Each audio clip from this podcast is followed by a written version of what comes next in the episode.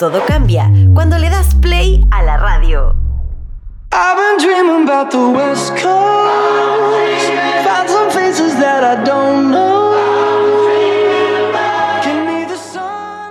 Y seguimos, por supuesto, después de la buena música aquí en www.radio.cl y a través de Mundo también, por supuesto, con nuestro programa Mesa Redonda, donde precisamente hablamos un poquito de política, nos ponemos, nos ponemos un poquito más serio, digo, pero siempre de, una tónica mucho más transparente y que de alguna forma se entienda también, ¿no? Sin, tanto tecnicismo. Hoy día tengo una tremenda invitada, eh, muy simpática, ya estábamos hablando fuera de micrófono, pero ahora eh, vamos a ir gestando esta conversación bastante interesante. Eh, tenemos un tema buenísimo. ¿Ustedes saben qué está pasando con la nueva constitución? ¿Qué pasó con la nueva constitución después del plebiscito de salida en septiembre? Hoy ya estamos en diciembre y no se ha hablado mucho del tema, sino que le hemos prestado la atención a otros temas particulares que están pasando en este tipo de farándula política. Vamos a analizar precisamente en qué está ese proceso y cómo va y quizás qué resultado esperamos o qué irá a pasar de aquí al próximo año, ¿no? Para eso me acompaña Cecilia Flores, jefa de Esparo de la Universidad del Desarrollo, sede Concepción. Ella es abogada de la Universidad de los Andes y magíster en Derecho de la Pontificia, Pontificia Universidad Católica de Chile y tiene un diplomado en Derecho Laboral de la empresa, Universidad de los Andes. Trabajó como coordinadora legislativa en el Ministerio del Trabajo y, Previsión Social, digo, y en el Ministerio de Economía, Fomento y Turismo. Y el 2021 se desempeñó como jefa de gabinete de la Subsecretaría General de la Presidencia. Tremendo cargo y tremendo currículum también que tiene nuestra invitada. Cecilia, ¿cómo estás? Bienvenida, buenas tardes. Hola, Nilson, muy bien, muchas gracias. Muchas gracias por la invitación. Oye, no, estar con ustedes aquí conversando. Buenísimo. Un tema importante. Sí, tema importante. Buenísimo también de contar contigo. Gracias por aceptar la invitación y esperamos que tengamos una grata conversación y se nos va a pasar volando el tiempo cuando me decía, vamos a estar hablando más de una hora aquí. Yo le decía sí, pero se nos va a pasar volando el tiempo. Eh, sí, bueno, me gustaría un poco conocerte también después del currículum que estemos leyendo de, ti, pero eh, me gustaría centrarme primero precisamente en el último cargo que tuviste el 2021, que precisamente te desempeñabas como jefa de gabinete de la Subsecretaría General de la Presidencia, un cargo que no es menor y que muchas, muy pocas personas entienden también cuál es el rol principalmente que eh, cumple un jefe de gabinete. Así que me gustaría que contaras un poquito tu experiencia, cómo fue ese proceso también y también cómo, cuáles son las funciones de ese rol principalmente. Bueno, eh, mira, a mí me tocó ser la jefa de gabinete del último subsecretario de SECPRES que estuvo en el, en el último gobierno del presidente Sebastián Piñera. Eh, yo era la jefa de gabinete de Máximo Pavés, el último subsecretario, eh, previo a al ingreso de este nuevo, este nuevo gobierno. Eh, mira, es una pega muy, muy interesante, muy entretenida, que tiene muchas aristas. O sea, me tocaba ver, no sé, poder preocuparme desde la agenda del subsecretario, coordinar sus reuniones, además de, tú sabes que los subsecretarios son jefes de servicio. Y como jefes de servicio, por tanto, toda la labor, por ejemplo, de contratación, de todos los actos administrativos que salen de la subsecretaría, todo eso también me tocaba revisarlo para después obviamente que, que se ajustaran a la legalidad y que fueran jurídicamente idóneos, para que después luego pasaran a revisión y firma del subsecretario, que como te comentaba es el jefe de servicio. Además me tocaba obviamente relacionarme con las asociaciones de funcionarios, coordinar cosas con el resto de los ministerios, de, los, de los, otros subsecretarías.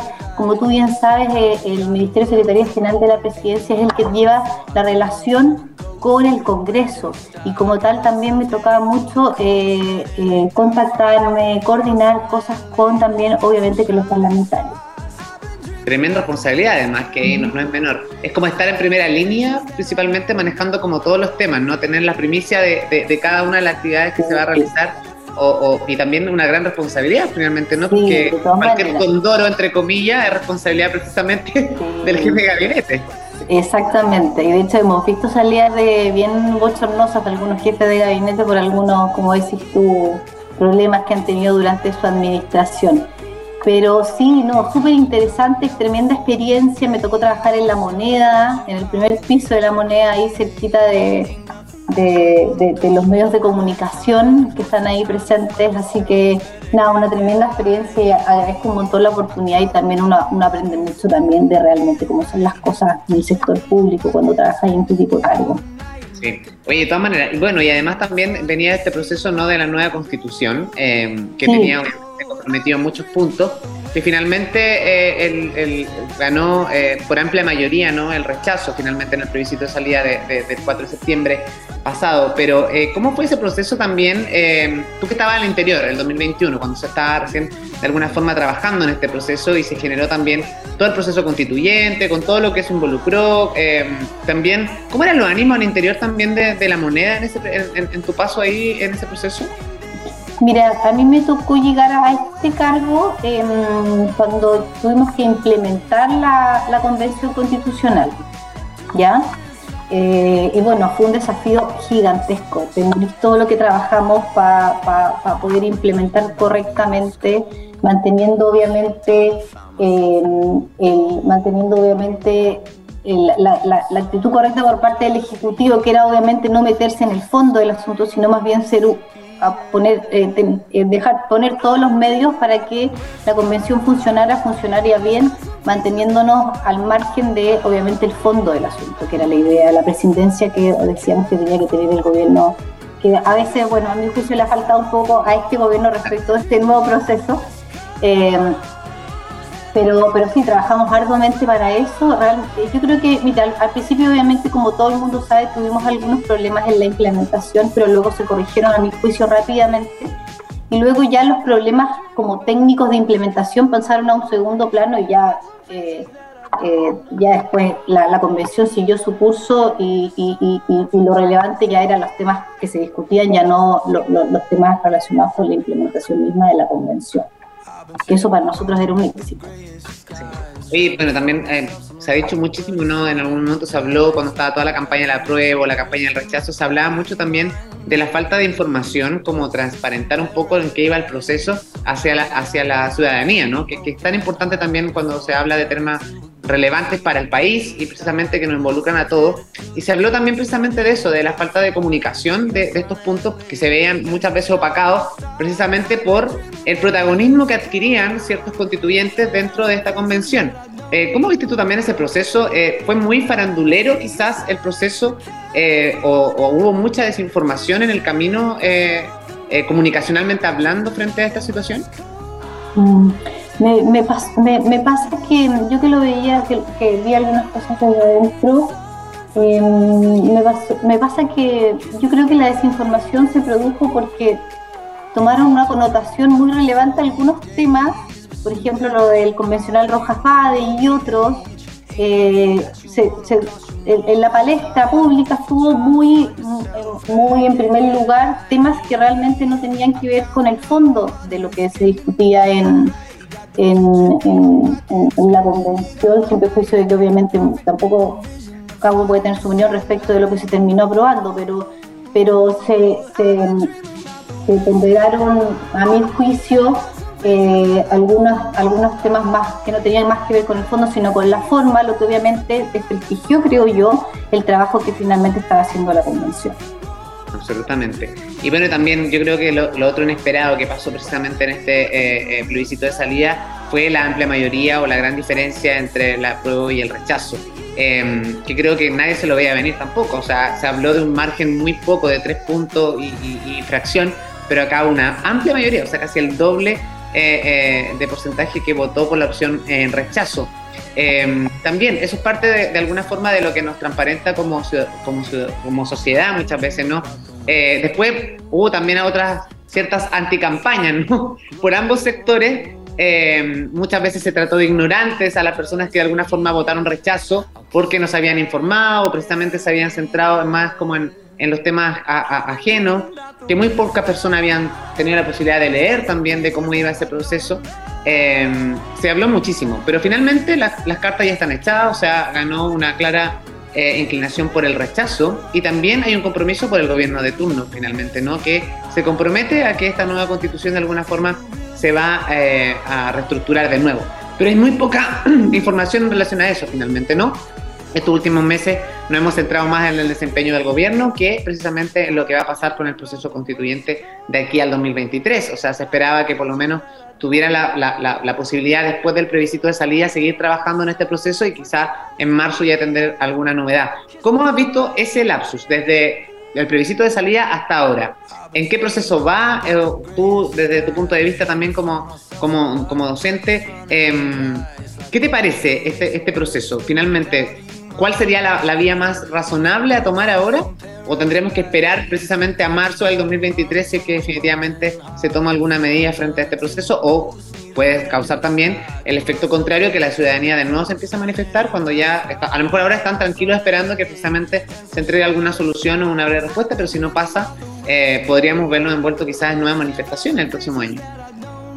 Me ver algunos comentarios respecto de, de, lo que tú comentas. En primer lugar, eh, creo que a propósito de lo que decís del resultado del plebiscito del 4 de septiembre, creo que efectivamente ganó ampliamente el rechazo y me gustaría valorar algo respecto de eso y es que em, eh, tuvimos voto obligatorio. Eh, voto obligatorio lo que implicó que mucha gente que no había participado y que no había participado casi en los últimos 10 años eh, con la, integración del voto voluntario, fuera a las urnas, votara y se, y se manifestara. Y eso, eso eh, yo creo que es algo relevante y que probablemente también va a tener efectos para el futuro y, también para el futuro proceso constitucional, porque al menos de todo lo que yo he visto y he leído, en todos los casos, eh, incluso hay un proyecto de ley que está bien avanzado, que está en segundo trámite en el, Senado y que, y que tengo entendido que se debiera votar esta semana y que vamos a volver, al parecer, al voto obligatorio eh, lo que a mi juicio da mayores garantías de legitimidad y de representatividad. Em, eso, bueno, y entiendo que lo que lo que haría ese proyecto de ley es, instaurar de nuevo el voto obligatorio en todas las elecciones, salvo en las primarias. Y, como te comentaba, por lo que he visto, de lo que he leído respecto al proceso del, que sería el nuevo proceso constitucional, en todas las posturas han manifestado voto obligatorio. Eso por una parte.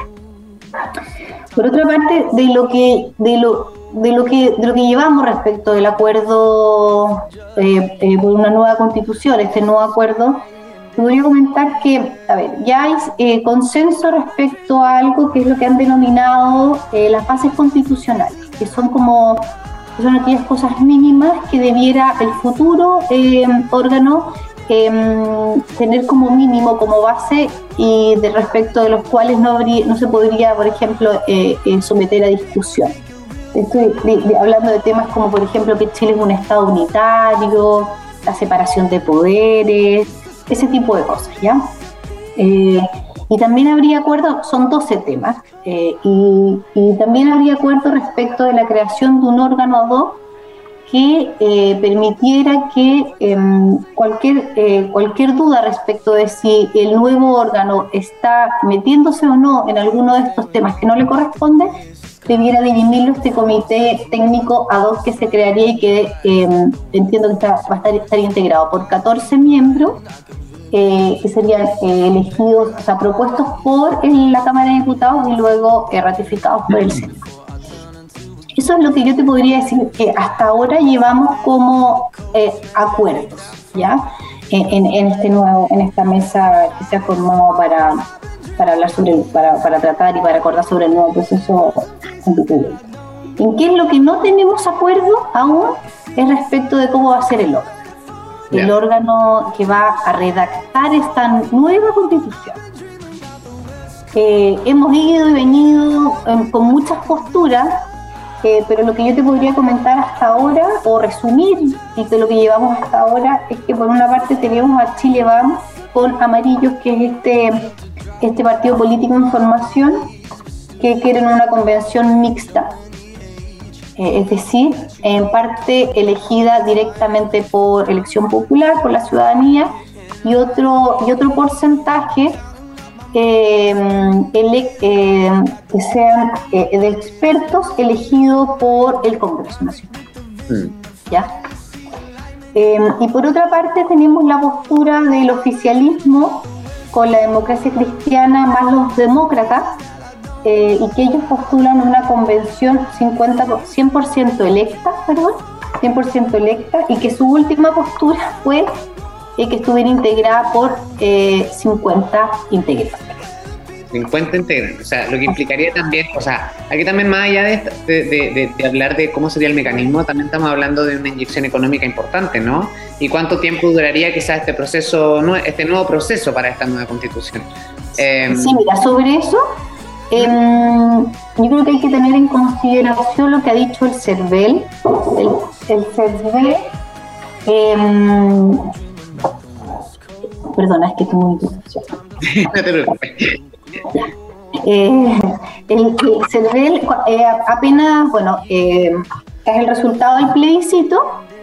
Eh, el CERVEL se juntó con, los, con, con, el Ejecutivo y con los presidentes de la Cámara y el Senado para informar respecto de cómo debieran ser al menos los plazos que necesitan ellos para llamar de nuevo a elecciones sobre eso, em, el CERVEL al menos dijo que ellos necesitan, que ellos estarían preparados para una elección de convencionales em, a mediados de abril del próximo año y también podrían estar preparados para em, someter a un plebiscito de salida el nuevo texto constitucional en diciembre del próximo año. Eh, eso está relacionado con los plazos porque entiendo que para que efectivamente podamos llegar a tener elección de convencionales, por ejemplo, a mediados de abril, es necesario que ya esta semana, sí o sí, eh, se pongan de acuerdo en la mesa para definir cuál sería el mecanismo y poder así, eh, poder así el próximo año, ya en el año 2023, em, desarrollar todo el tema constitucional y ya diciembre eh, poder tener cerrado si es que tenemos o no una nueva constitución. Buenísimo. Sí, también, bueno, eso también es un tema relevante porque finalmente, eh, o sea, lo que, lo, que, lo, que estamos conversando, eh, Ceci, de alguna forma, y para que la gente lo entienda, no es un proceso fácil, no es un proceso que va a ser de corto aliento, sino que más o menos estamos hablando de todo lo que involucra el año 2023. Pero también hay que tener en consideración, por otro lado, que están pasando muchas cosas a medida que avanza eh, el gobierno de, de, del presidente Boris. No han pasado muchísimas cosas en, estos, en estos días que lleva de alguna forma gobernando y precisamente se ha centrado la atención en él, precisamente por ser un presidente más joven, inexperto. Eh, obviamente ha cometido errores como todo, como todo gobierno al momento de implementarse, ¿no? Precisamente. Pero también me, quedo, me quiero eh, quedar un poco con eso de los expertos. Creo que en el proceso convencional anterior, eh, mucho también se, se, cuestionaba a la gente de que finalmente no existían, o sea, si bien había un equipo de expertos asesorando a estos convencionales, pero muchas veces estos expertos pasaron a segundo plano precisamente por todo lo que ya implica el show mediático, no de los propios convencionales. Pero acá me parece bastante asertivo eso, ese punto de tener expertos finalmente, gente que entienda, o sea, yo creo que, que estén comprendidos. Y yo, yo siempre era partidario de que la convención debía tener a personas que por lo menos tuvieran los conocimientos básicos precisamente o alguna academia en el, sentido de que, de los temas que se están que, obviamente se van a redactar principalmente. No compartía mucho yo particularmente, y aquí lo voy a decir súper abiertamente, el, esto del ciudadano a pie o el ciudadano común que tuviera participación ahí, porque también entendía también que un esfuerzo, el doble esfuerzo, ¿no? Como yo le explico a una persona, es como cuando tú llegas a un trabajo que no maneja, o sea, no puedo ser odontólogo si no tengo la especialidad, ¿me explico? Entonces llegar a, ocupar un lugar, por más que haya sido de elección popular, me parecía un poco eh, desafortunado y también eh, engorroso el proceso. Ahora, lograron el objetivo finalmente de terminar eh, de redactar, me parece que de forma apurada finalmente en el proceso para lo que fue el plebiscito de salida. y obviamente, de alguna forma, el rechazo también se gestó en base a eso, como que había mucha inexperiencia durante el proceso. Eh, me parece que, o sea, desde la alternativa que tú me estás dando de ambos sectores, me quedaría yo abiertamente con la, eh, esto del 50-50, que me parece que es bastante lo más acertado, acertado de momento. Porque creo que volver a esta, eh, no sé, esta elección de 50 nuevos convencionales me parece como ya un poquito descabellado. Y finalmente quizás como van a venir con las nuevas personalidades, ¿no? Ahora mi pregunta es, no sé cómo será el proceso ahí, no sé si tú también te manejas eso, sí, pero, por ejemplo, si un convencional quisiera repostularse en este proceso, ¿podría? Mira, algunas cosas de tus comentarios. Mira, em, lo que tú comentas es un reflejo de lo que se ha visto en encuestas. Ya. Eh, Panel Ciudadano de la UDB eh, ha monitoreado este tema y también, por ejemplo, tenemos los resultados más frescos que son los que salieron ayer de la última cadena. Que, por ejemplo, te voy, a eh, te voy a comentar algunos resultados. Por ejemplo, el 67% está de acuerdo con una nueva constitución y un 59%, es decir, casi un 60% con que sea un órgano mixto, como lo propones tú. Es decir, que esté, eh, que, que haya, haya, haya composición mixta en el sentido de que hayan personas elegidas directamente, directamente pero también que parte de ese órgano sean personas expertas en la materia, ¿ya? Eh, y por ejemplo, hay un 41% que propone que sea 50 y 50, un 33% que sea, imagínate, 30% electo y 70% expertos, no es menor, es una cifra súper alta, y, un 22% que, que sea 70% electo y 60% expertos.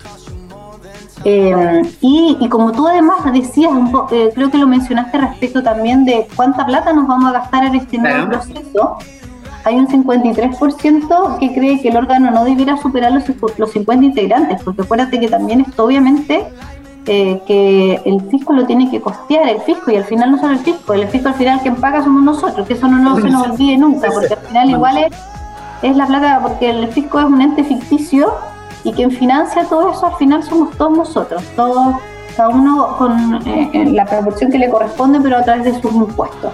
Así que eh, eso. Eh, tú también eh, mencionabas respecto de... Em, que podría volver a repostular un, antiguo convencional.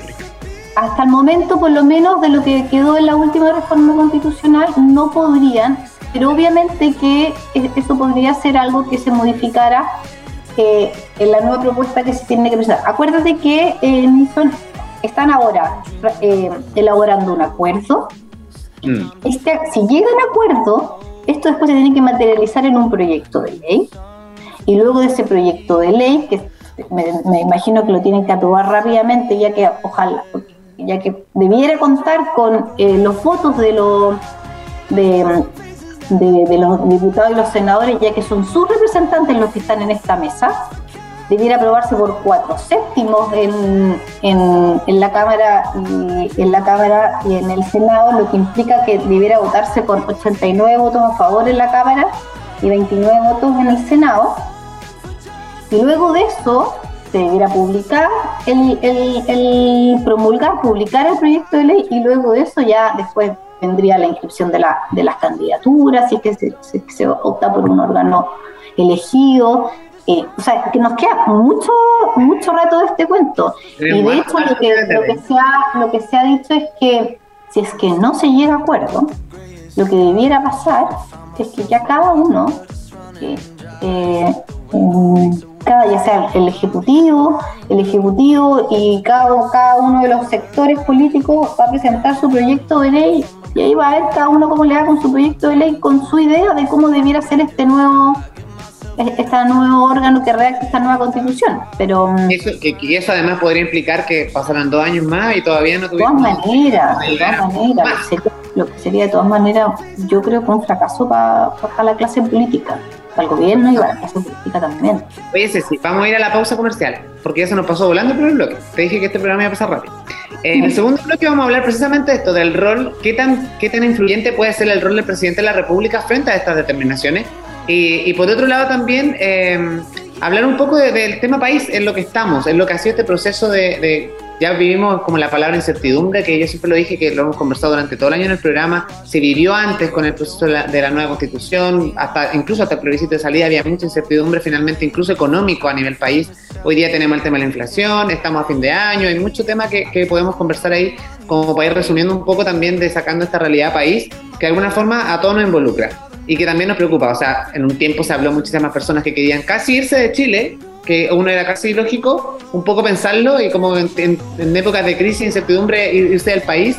Em, también el hecho de que hoy en día creo que la, fuerza del emprendimiento, de la innovación también está agarrando bastante fuerza y creo que también puede ser como esta especie de un nuevo modelo económico a nivel país de, fortalecimiento también de eso, como que ya no, que, que surgen nuevas empresas y hay nuevos empleos. Yo el otro día lo decía, eh, alguien me decía, oye, pero está difícil en Chile hacer esto y dice, oye, es cosa de preguntar. Hoy día el chileno de repente, por, la comodidad de escritorio, no pregunta, pero trabajos hay, existen muchas ofertas de trabajo. Quizás tenemos esta vista también aspiracional, que muchas veces queremos sueldos millonarios, pero finalmente eh, no somos un país multimillonario en el que podamos tener eh, unos sueldos, no sé, 3, 4, 5 millones de pesos mensuales, finalmente cuesta muchísimo. Eh, entonces, finalmente tenemos que también aterrizar un poco la realidad que tenemos. Vamos a analizar eso también y vamos a seguir conversando contigo. Pero antes, quiero darle un consejo a todas las personas que nos están escuchando, porque cámbiate la internet fibra más rápida de todo Latinoamérica desde solo 7.495 pesos. Revisa esta y otras ofertas en tumundo.cl o llamando al 600 9100 900. Mundo Tecnología al alcance de todos. Nuestro oficiador oficial que siempre nos acompaña en Mesa Redonda. Vamos a ir a la pausa. A la vuelta seguimos conversando eh, con nuestra invitada precisamente de todo este tema convencional y mucho más para hacer una radiografía de nuestro país y cómo estamos llegando a fines del 2022, que no sé cómo estamos aquí, pero por lo menos ha pasado bastante rápido el año. Vamos a la pausa y a la vuelta retomamos nuestra conversación. No se vayan. Revisa nuestro canal de YouTube. Encuéntranos como AE Radio. Activa las notificaciones y descubre todo nuestro contenido que tenemos para ti. Estamos contigo en todas partes.